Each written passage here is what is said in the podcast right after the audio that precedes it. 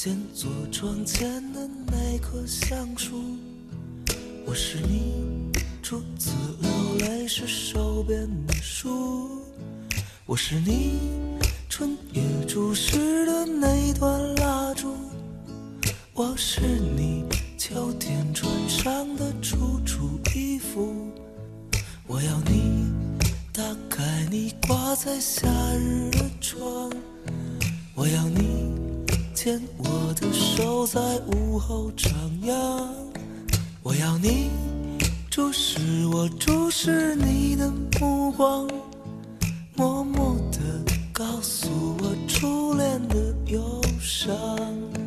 这城市一摊开它孤独的地图，我怎么能找到你等我的地方？我想每个恋爱的孩子一样，在大街上琴弦上寂寞挣扎。我像每个恋爱的孩子一样，在大街上琴弦上寂寞挣扎。周六的中午，欢迎把耳朵停留在 FM 一零六点六文艺之声的电波另一端。各位好，我是小昭。喜欢通过网络视频节目来看高晓松的朋友啊，前一段时间可能稍微有些许失落，因为晓松奇谈停掉了，然后他惯常会加盟的网综《奇葩说》这一季也再也不见了矮大紧的身影。但是呢，小说又回来了。高晓松说，这一次呢，将会秉承着文学解读综艺脱口秀这么一个宗旨，带给大家全新的2017版的小说。播放平台呢，在优酷，播放量最近看来也是节节走高。近日，高晓松现身优酷春集现场，对于小说2017的再度走红，他说自己已经乐到摇头晃脑了，一直劝自己要低调。我的手在午后徜徉。小说五年了，从小说变成小松奇谈，再变回小说，汤还是那碗汤，料还是那味料。回归之后的小说定位是文学解读综艺脱口秀。据说高晓松将会对中国的古典名著进行小事解读。昨天刚刚播出了对于《金瓶梅》的第一期解读，就引起了各方的争议。有反对的人说啊，说这把经典都给读歪了，这汤熬的变了味儿。拥趸们则表示，哎。爱大锦不错，另辟蹊径，脑洞大开。今天的文艺大家谈，聊一聊网红高晓松新节目的回归，您会选择关注吗？欢迎进入微信，点击右上角添加朋友，搜索“文艺之声”或者“文艺大家谈”的微信公号，添加关注，并且发来您的文字留言，参与直播互动，还有机会获得我们赠出的演出票和电影票。四月是文艺之声的读书月，我们将用一个月的时间和你分享读书的快乐。目前呢，我们在微信公众号上开展的是寻找移动的读书人系列的活动，随手拍活动还在继续进行。第一批的获奖名单呢已经公布了，第二波精装书籍的奖品也已经筹备到位，而且三联生活书店也加入到了我们这次的奖品大户的行列。只要您在乘坐地铁或者公交的时候，随手拍下那些读书的身影。发送到我们文艺之声的微信公众号，就有可能成为我们的幸运听友，获得我们赠出的书籍大礼包。这次呢，我们为大家准备了百余本精装的畅销书，还有经典名著的礼包。我是你初次流泪时手边的书。根据介绍啊，小说二零一七共计五十四期，每个星期五的上午七点由优酷会员抢先看，而十三点呢转为免费观看。首期节目已经在四月七号优酷独家首播。其实早在小说二零一七发布会的当天，高晓松就宣布要聚焦《金瓶梅》，而且要聚焦以此为代表的一系列的古典文学进行新的解读。但是抛出这个信息之后呢，关注小说二零一七的朋友都发现，前两期节目并没有涉及到这部文学经典，而是高晓松最擅长也最常说的美国那些事儿填满了最初的两集。小说二零一七回归后的首期开场，到底是怎么开的呢？我们也来回顾一下。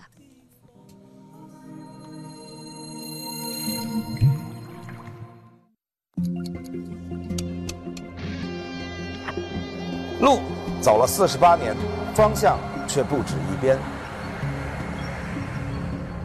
服装偏爱黑色，内心却仍是此间少年。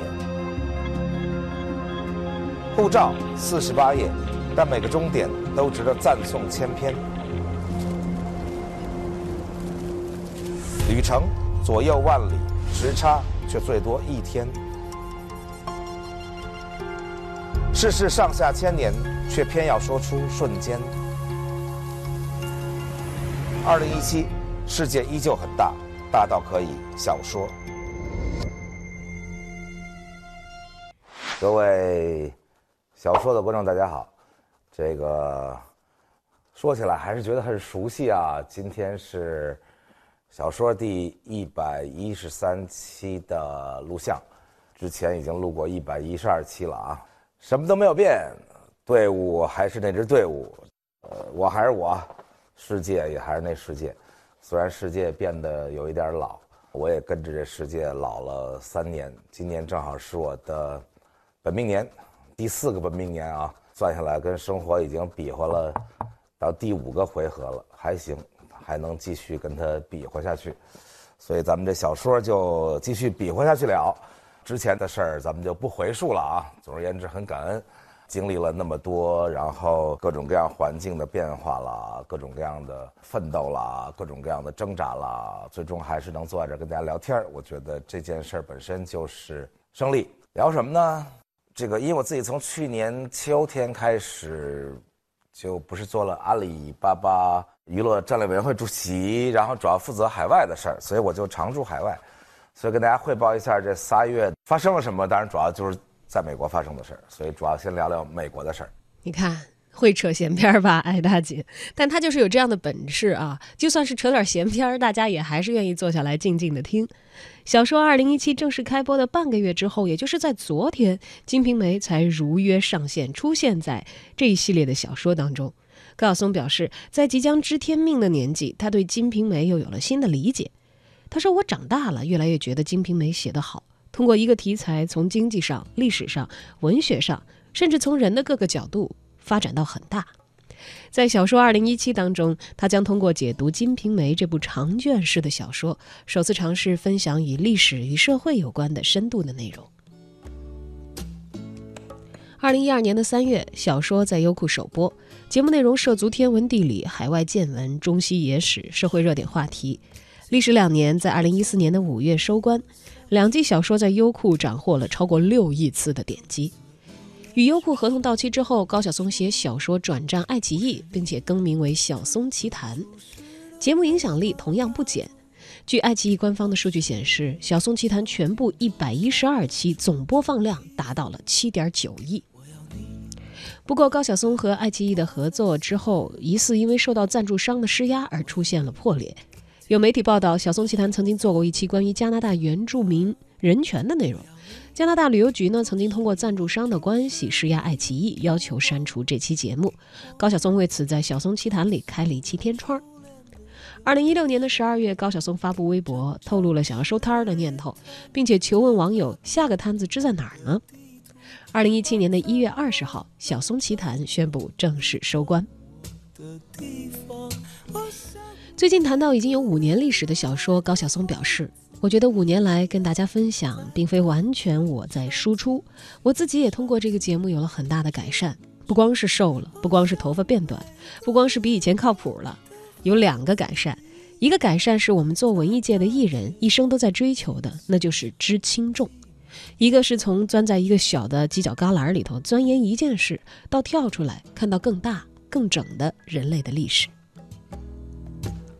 新回归的小说二零一七，截至四月十八号，首期节目在视频网站优酷以及联合独播的音频平台喜马拉雅 FM 的全网累计播放量已经超过了四千六百万，超过此前小说《小松奇谈》当中任何一期节目的播放量。可见高晓松的个人强 IP 效应仍然能够吸引各家平台，仍然可以给各个大平台带来大量的粉丝关注。我是你。有着如此骄人的成绩，如此强劲的势头，我们也来听听文艺大家谈媒体观察员、中国传媒大学教授柴卢静老师怎么看。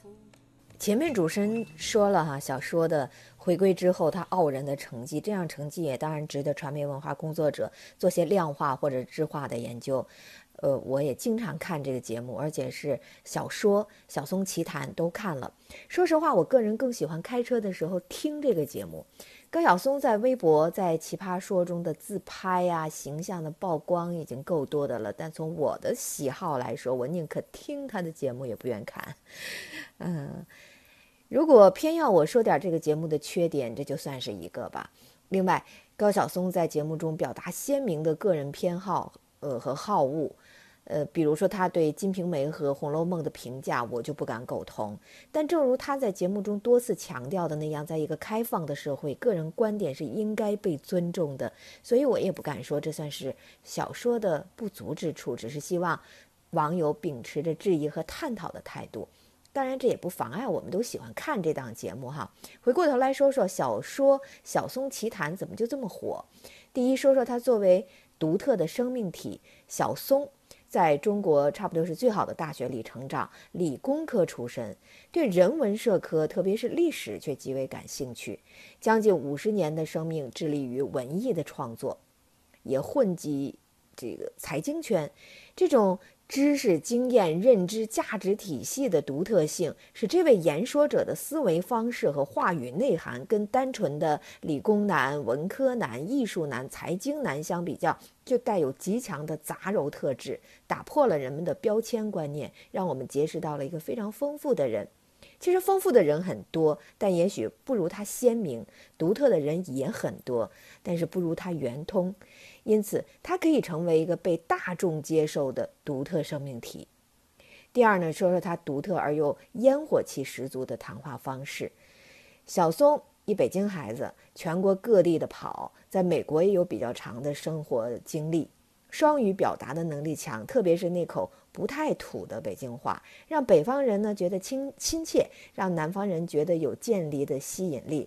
偶尔蹦出不太标准的英语，又会让人觉得有点洋味儿。看似观念开放、性格不羁，又使他的话语系统与大多数传媒人迥然不同。他的表达比胡同串子典雅，比知识分子泼辣，比主流媒体的传媒人生动，比很多自媒体人国际化。那种极具人格化、个性化的、不可复制的语言表达方式，真挺有魅力的。第三呢，说说他内容定位和传播宗旨的恰逢其时。呃，如果说早年间论坛热火，还是群组抱团儿同号之间分享信息，呃，感情上惺惺相惜。之后微博上的举国狂欢，一方面呢，就给全民表达，呃，以这种自由表达的机会哈；另一方面，也在塑造着全民渴望接触多元化言论的思维方式。小说这一类节目就应运而生了。一方面呢，它提供系统教育和主流传媒没有提供的新知识、新观点，使越来越多的网友成为知道分子；另外一方面，它又不是简单粗糙的这个知识搬运工，它传播的知识简直就是小松个人的知识史，有个人的独特性，但绝不是小众个人化的，他的兴趣所在。比如说历史沟沉中的所谓内幕，老百姓就喜欢扒开幕布看那些不能广而告之的隐秘。比如说域外经历和风俗。现在出国旅行的人虽然多了，但是多数呢是上车睡觉、下车撒尿、景点拍照。像小松那样看看西雅图大亨高科技的智能家居，跟好莱坞资本大鳄谈谈娱乐业的发展，特别是对某个地方的历史、人文、生活的。见微见微知著的这种发挥，都会让网友啧啧，心向往之而不得。呃，更能触动一部分的人的，呃，却是小松一再宣扬和强调的认识论、价值观和批判性的思维。虽然我能找出很多不能苟同之处啊，但是这种思想上的碰撞，恰恰是在别的节目中生长不出来的。当然，我们从同类但是层次和品味不同的其他节目，比如说梁文道的《也一千零一夜》，陈丹青的《局部》，早期的罗振宇的逻辑思维中，也能够感受到感性和理性的触动。那么，那就留待将来吧，我们再探讨这一类能给我们的知识和知识带来补足和启发的节目吧。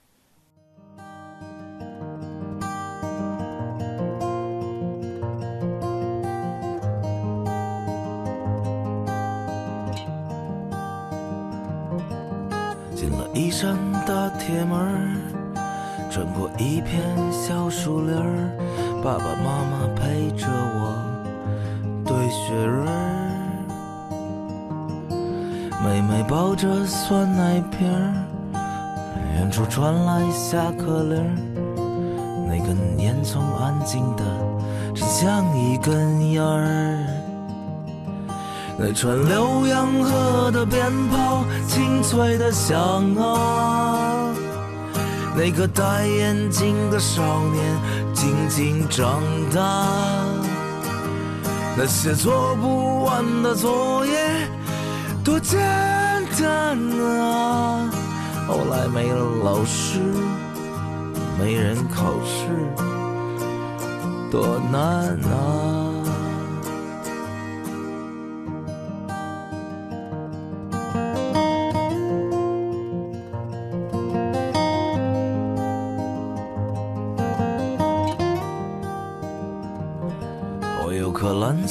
的弹球，我的右手插着兜，我骑着车超过你们不回头。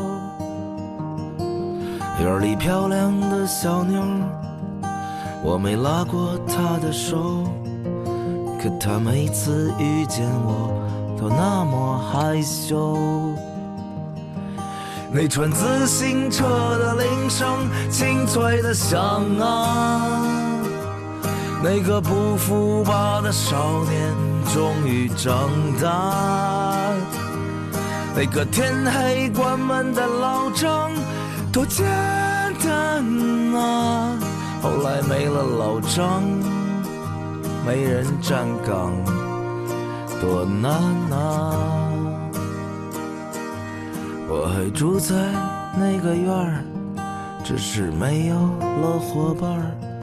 我的窗户整天都拉着帘儿，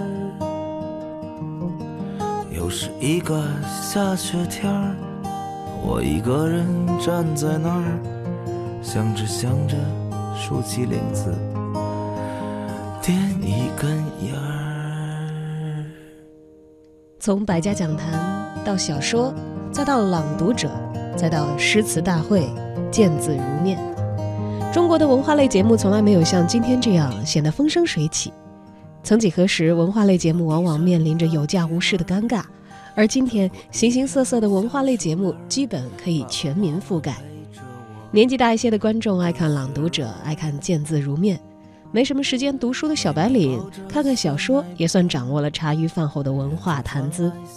涉猎更广的读书人、文青们，喜欢看梁文道的《一千零一夜》，但是个人色彩过度浓重的小事解读，往往也容易有一个毛病，那就是容易大而化之，把一个复杂的东西简单化、平面化。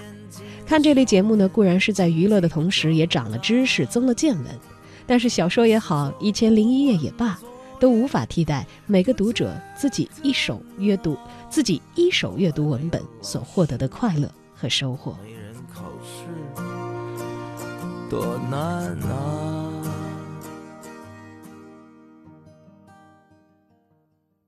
生活不止眼前的苟且，还有诗和远方的田野。赤手空拳来到人世间。为找到那片爱，不顾一切。